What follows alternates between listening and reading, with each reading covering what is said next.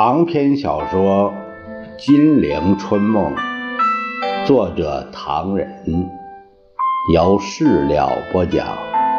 第二集：十年内战，第四回：甘苦共尝，冯玉祥上大当，死生不渝，蒋介石不认账。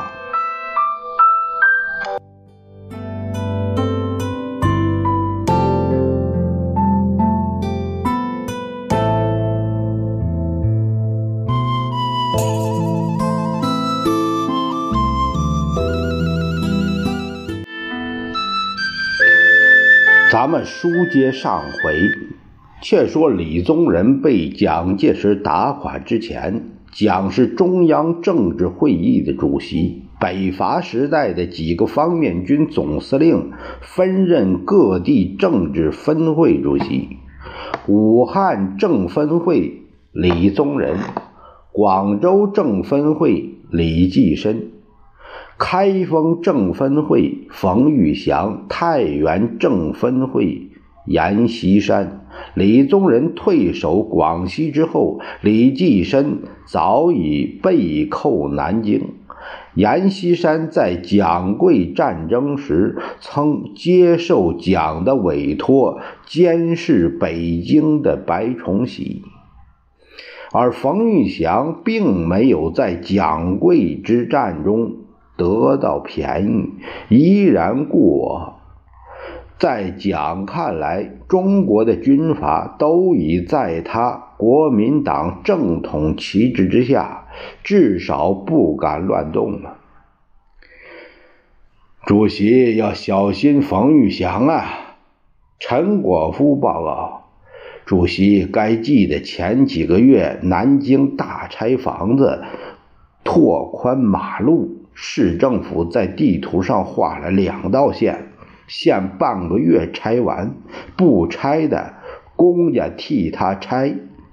有一次，两万多老百姓为这件事儿到政府请愿，主席派冯玉祥出去同他们讲话，他竟敢说市府要拆房，就应该先替你们盖好房子。如果没有盖好，先拆你们的房子，那就不对。现在是中华民国，不是中华官国。你们不同意，没有人敢硬拆。我已经知道了，蒋介石说的。刘鑫他在外面胡说八道。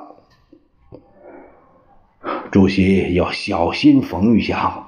戴季陶皱着眉说：“前天我听人家说老冯在说你闲话，他告诉人家说主席有一天请他到汤山官邸洗澡，主席曾跟他说过常说的话。”平越沪汉这四个地方拿在手头，全中国就在他们手中了。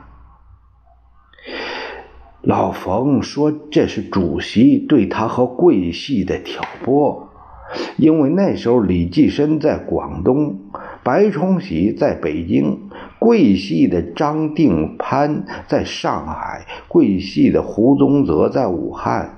冯玉祥说。知道了，你们要时时留心，看他还说些什么。蒋介石说这话，脸都红了。报告主席，何应钦有个机会偷偷的这个告密，他说有人告诉我说，冯玉祥在外面跟人家说。呃，何成瑞在北平驱逐白崇禧，李济深在南京被扣，熊式辉在上海贩卖鸦片，同张定潘的驻军打起来。他说这都是主席发动的。知道了，我给我多留心啊。张静江有一次把蒋拉入了密室，埋怨他。在冯玉祥面前可不能随便说话。啊，我说什么了？我也是听人家转告。张静江同蒋介石两个人在一起的时候，总是大喇喇摆出长辈的样子。他说，他有一天晚上在你家里吃饭。文馆长古应芬拿着文件来找你，说熊世辉在上海为贩卖鸦片的事情闹得很凶，你就说没有这回事那是胡说八道。古应芬说这里有电报为证，你说有电报，我也不信。古应芬说信不信是一件事儿，舆论又是一件事儿。舆论是很重要的。哎呀，你就光火了？呃，我记不清啊。老冯说什么？老冯说，你就当着他的面向古应芬大发脾气。古应芬说。舆论怎么样？你就说什么舆论？什么舆论？舆论！我拿三百万元开个十个报馆，我叫他说什么他就说什么，什么狗屁舆论，我全不信。老冯于是在外面说你长，说你短的，还说你把舆论当狗屁。呵呵，还有吗？呃，一时想不起来了。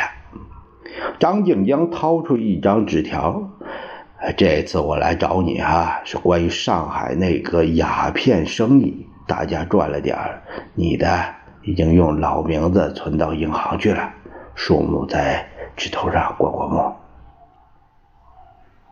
真的出了人命？蒋介石迅速瞧了一眼，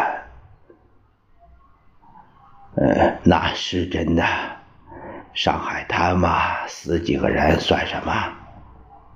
两个人接着说笑了一阵。蒋介石翻翻报纸，舆论虽是狗屁，重要还是重要的。所以你让布雷回到报馆去了？嗯，我要他物色几个人，多办几张报。现在的问题是老冯。张静江正色着说：“他在外面嚷说同你结拜一场，目的是为了革命。如果你背叛革命，他正说着，侍卫来报，冯部长到。啊！”张静江连忙往这边门上退去，摇摇手：“啊，我走了。”接着。沉重的布鞋声到达门口，蒋介石略微整理桌上的文件，把那张鸦片烟的获利分配单往抽屉里一塞。大哥啊，请坐。这里好静啊。冯玉祥弦外有音，外面可吵翻天了。大哥说什么？啊，外面吵什么？外面，哎呀！冯玉祥接过茶，一饮而尽。嗯，解散军队，解散出事儿来了。昨天蚌埠又解散了。三四百人啊，坐火车到浦口，打垮了车站，又动起手抢，接下来又打到下关，打进南京城来了。这个我知道。退伍兵抢银行，同警察宪兵打起来，到后来我看没办法，把学校学生调过去抵挡一阵，总算打垮了退伍兵。你同意把军校学生开上火线吗？呃，大哥有什么意见啊？我的意见不少。冯玉祥站了起来。首先，我是军政部长，可是第一集团军不肯听我命令，我要他们包围退伍兵，不得闹出人命，结果死的人太多了。对于退伍兵、军校学生、警察、宪兵，尤其是老百姓，你说这件事情，我们脸上还有光彩没有啊？大哥，你听我说，哎呀，你听我说，你解散军队的办法我不赞成，大哥。蒋介石想切断他的话，冯玉祥却不理会，只只见着他从口袋里掏出一个记录本翻了翻。你听啊，这就是你的解散军队的办法：预备火车一列，呃，红绿纸标语各两百份呃，军乐队。要是没有军乐队，用本地吹鼓手也好。第四是，呃，召集一些民众。第五，要把解散的军队集合在站上，架起枪来。嗯，先是军官讲话，呃，不外说是今天欢送爱国革命军人退伍还乡，不要名也不要利，这是伟大的爱国运动。啊，第七呢？接着由乡绅代表民众演讲，啊，也这样说。八，呃，接着把军队徒手啊拥上车去。九，大家呼口号：“退伍军人万岁！”啊，十，汽笛一响，车走了。哎呀，冯玉祥把小本子往口袋里塞。你瞧瞧，这这这办法好是好，不过实在令人寒心呐。要不然这两天南京城里怎么会砰砰啪啪的打起来，给退伍兵闹得鸡飞狗跳嗯嗯嗯。哎呀，大哥，这谁告诉你的？我我并没定出这个办法呀。没有？你们？你刚才不是承认了吗？本来我也不知道，昨天我到军委会问他们第一集团军队的发了多少饷，给多少川资，给省县的公事如何办。一个姓贺的中将阶级的军官就告诉我，那上面十点解散办法。呵，蒋介石咽回了下半句话。一脸怒容，也立即改为满脸笑容，拍拍冯玉祥的宽厚的肩膀：“大哥，这些小事别提了。还有一件事啊，这大概不算小事吧？第一集团军所辖的伤兵医院办的好不好？马马虎虎，大哥有何讲教啊？”哎呀，有许多伤兵到军政部来告状，说第一集团军所辖的伤兵医院的院长真不是人养的，克扣伤兵的饮食伙食费、医药费，还有种种费用，为数不少。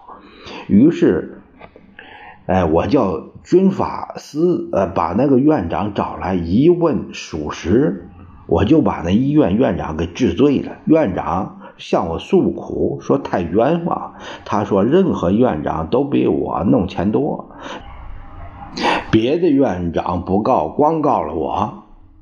这医院是第一集团军的，我应该把那院长的话告诉你。好极了，好极了。哎呀，哎呀，大哥，你我一定照办，你不必问了，我自己查。那我走了。冯玉祥刚起立，侍卫官来报告，有一个日本人，呃，不失圣志，想见主席。好好，嗯，呃，大哥，你认识这个日本人吗？我认识，前几天来找过我，找你做什么？他向我道歉，道歉，道什么歉？大概你也知道。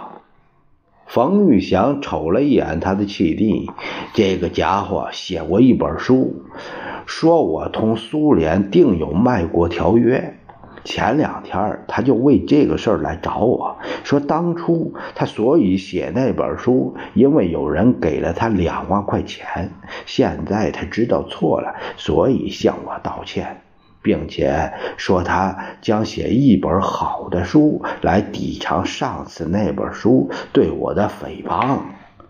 啊，你怎么说呀？我说你写的好。与我没关系，你写的坏，我也不会恼你。但你总要问问自己良心安不安吧。可是你放心，我也绝不会告你说你毁我名誉。嗯，大哥有理。蒋介石走到办公室门口，看见布施圣智在那头被侍卫带入了会客室。呃，好好。我不送了。今天，呃，这个日本人又来找你，你可要小心呐。当然，当然，呃，大哥别介意，日本人这样写书很多，呃，我们不在乎。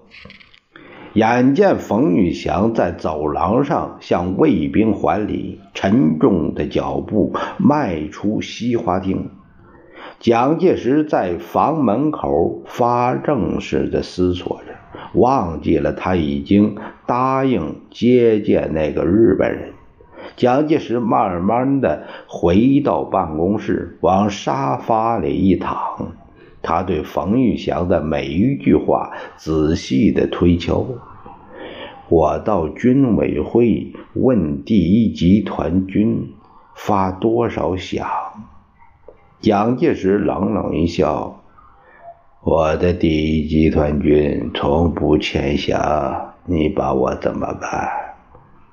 他望了一眼案头小山似的公文，里边有第二集团军、第三集团军、第四集团军要饷的电报，未曾关饷已半年矣。八个月来未见粮饷发下，长此以往，福气。蒋介石咬咬牙：“嗯，去你们的！”蒋介石当真没有回复这些非嫡系部队的官饷问题，而且还派人带着现款到北京附近继续收买张作霖、吴佩孚。孙传芳的残部，这些事情瞒不了人。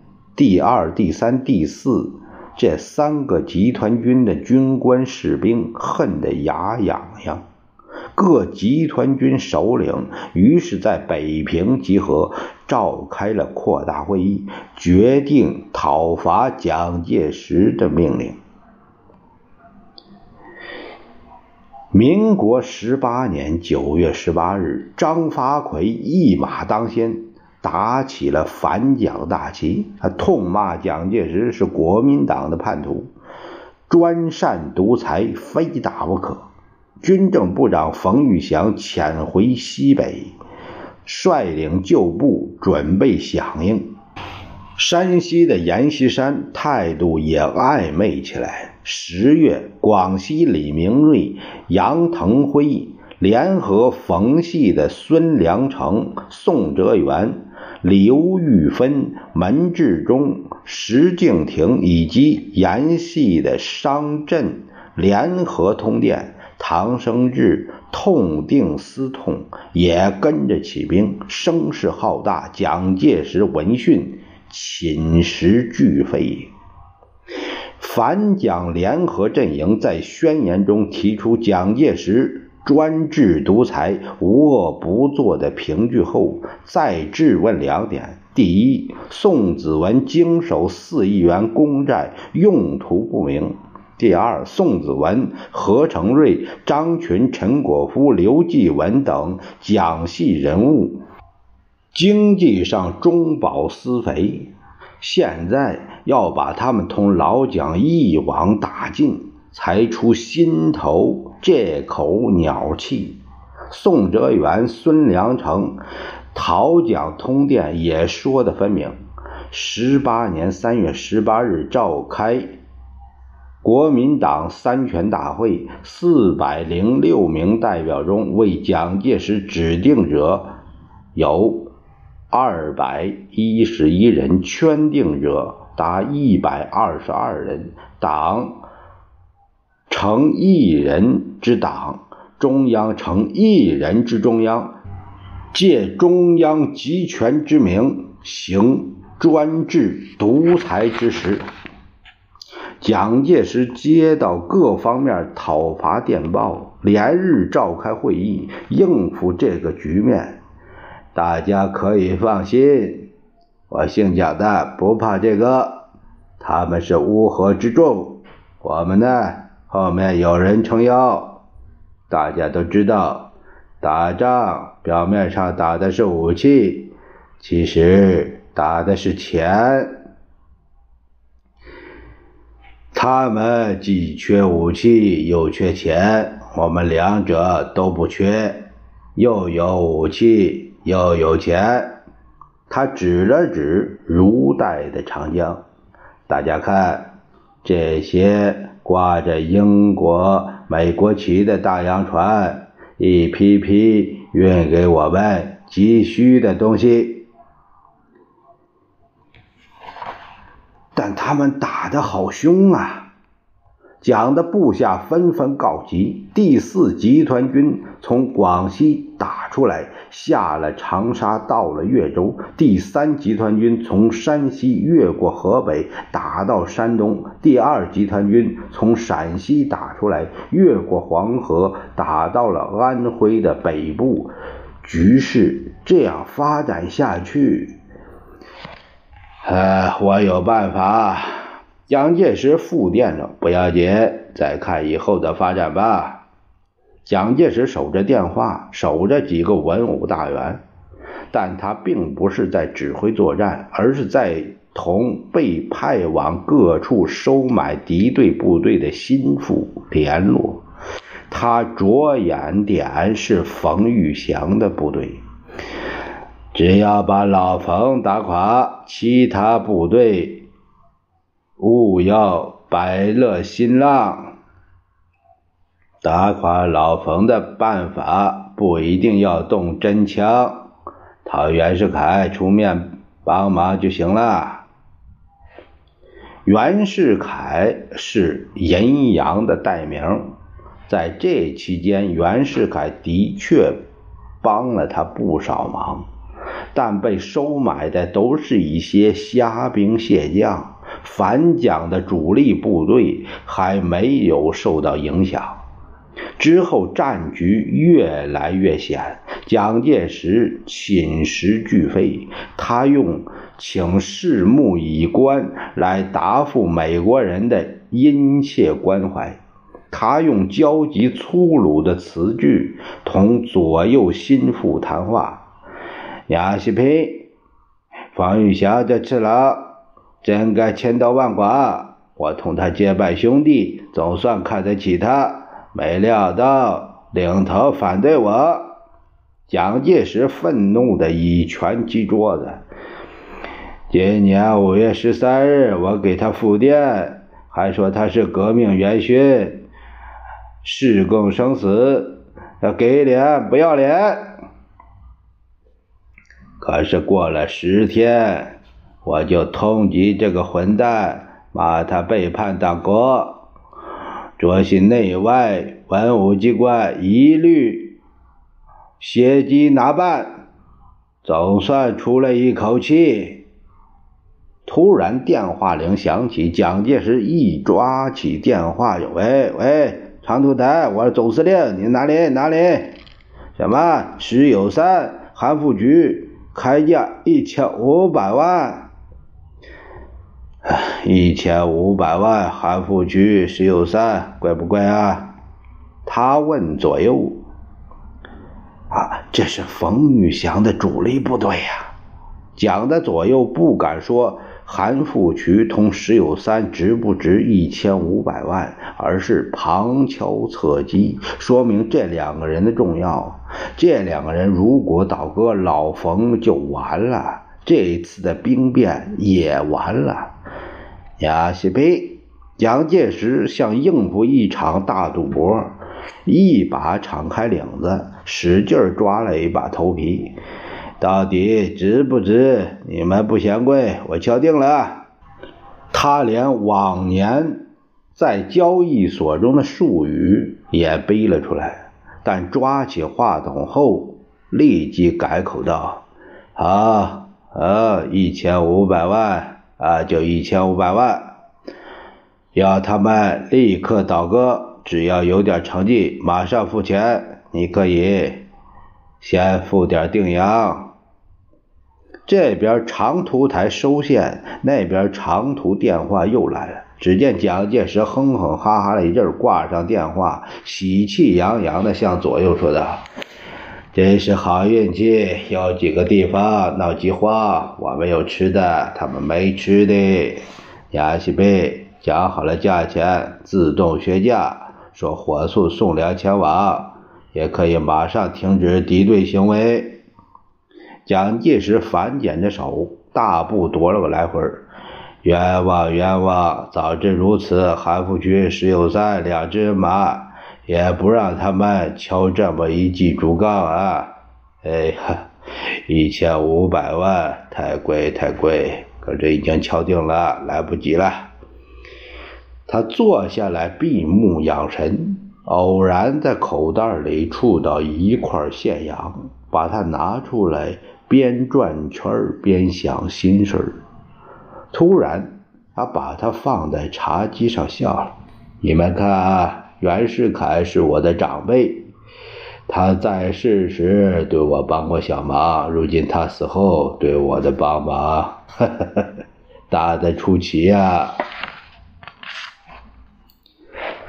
就这么着，袁世凯替蒋介石打了个大胜仗，韩复榘、石友三两军团为蒋收买反冯。这个反蒋战争酝酿的时间很长，但实际作战只有二十几天。从十八年十一月中旬到十二月初旬为止，蒋介石从险恶的下风一下子反占了上风。冯玉祥经过这次失败，他并没有死心。紧接着，十八年十二月下旬到十九年一月十五日之间，蒋介石二次讨唐，唐生智又打了一次败仗。战鼓抚停，冯玉祥就联合阎锡山再度讨蒋。十九年四月间，冯阎起兵会师张德。五月二十七日，召开北方党务会议。冯延改组派同西山会议派在八月一日召开扩大会议。改组派有汪精卫、陈公博、顾梦渔、博文蔚、王法勤、陈嘉佑、白云梯；西山会派有邹鲁、谢池、谭震、居正、许崇智。傅汝霖、毛祖全，阎系有商震、赵代文、赵孟廉；冯系有陆中林、薛笃弼等，阵容之盛也不亚于十八年那一次讨蒋。蒋介石经过上一次阵仗，已经胸有成竹。只见他不慌不忙，派人到吴志辉那里。主席有请。这正是翻手为云，覆手雨，光头远胜于源头。